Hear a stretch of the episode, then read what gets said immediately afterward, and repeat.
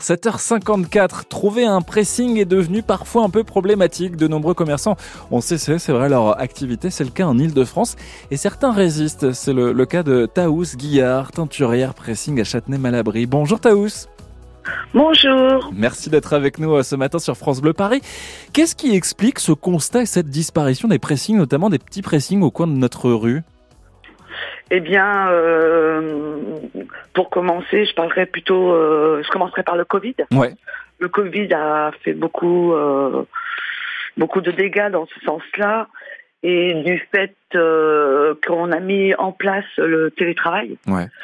donc tout ce qui est costume, chemise, cravate, on en a de moins en moins, malheureusement.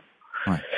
Et aujourd'hui, avec l'inflation c'est pas c'est pas évident en fait. C'est on devient plus une priorité en fait. Hmm. Oui, c'est vrai qu'il y a l'inflation, il y a cette période Covid aussi et ce, ce, moment de télétravail qui, qui se poursuit. Euh, et c'est vrai qu'aussi, euh, il faut préciser, mais que les pressings ont évolué avec des normes aussi, euh, nouvelles normes environnementales. C'est un, ah secteur qui se développe, lui. Tout à fait, tout à fait. Euh, à l'époque, on travaillait avec le perchlordéthylène. Mhm. qui était un produit qu'on trouvait euh, très bien et qui nous facilitait aussi la vie. Aujourd'hui, on est passé à l'aqua. Euh, c'est un peu plus compliqué, euh, surtout en termes de repassage. D'accord. Parce que quand il faut euh, repasser après une aqua, c'est plus compliqué en fait, c'est plus dur. Avant, avec un solvant, le vêtement il ressortait pas, pas forcément froissé, mais là aujourd'hui, avec l'aqua, il y a beaucoup plus d'eau que de, de solvant, donc du coup le travail est un peu plus difficile. Et j'ai vu aussi que le développement de certaines matières pour des vêtements euh, amène quelque chose de moins facile, moins rapide pour détacher. Ça aussi, c'est vrai? Oui, c'est vrai. Le détachage devient de plus en plus compliqué. Avant, on avait des tâches naturelles. Mhm.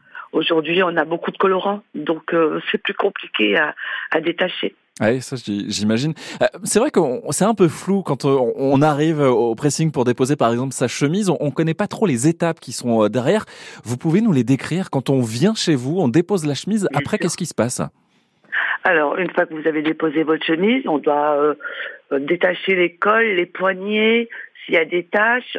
Euh, on, est sur, euh, devant sa table à détacher mhm. et on fait toute cette étape-là. Donc euh, c'est pas je mets dans la machine et je ressors. Donc il y a tout un processus qui fait que on détache avant et après on la met bien sûr à nettoyer et suite à ça après ça passe au repassage.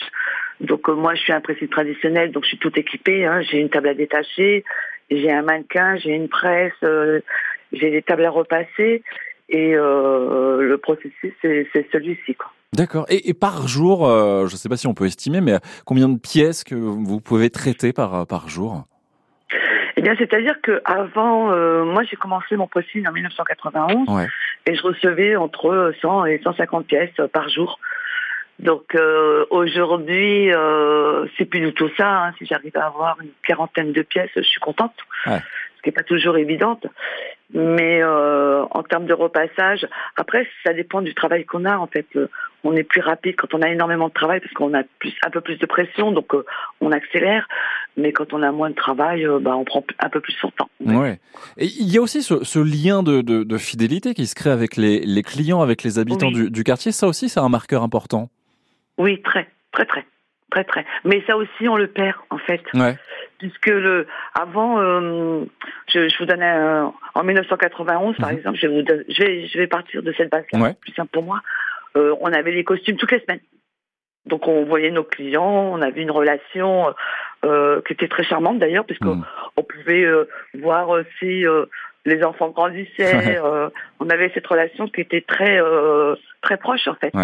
Et après, a passé quelques temps et on voyait que les costumes, on les avait tous les 15 jours, tous les 3 semaines, une fois par mois. Donc ça a vraiment euh, le mode de, de, consommation a vraiment changé, vraiment changé. Ça c'est ben voilà ça se ça se constate et c'est ce que l'on a compris. Euh, en tout cas, on va venir vous voir si on a besoin, Taos Guillard. Merci d'avoir été avec nous ce matin. Merci à vous. Vous, vous êtes ouverte aujourd'hui? Comment? Oui, je suis ouverte ce matin. Eh ben voilà, parfait. Tenturière Pressing à Châtenay-Malabry, vous êtes avenue de la division Leclerc. Taos Guillard, merci d'avoir été euh, avec nous.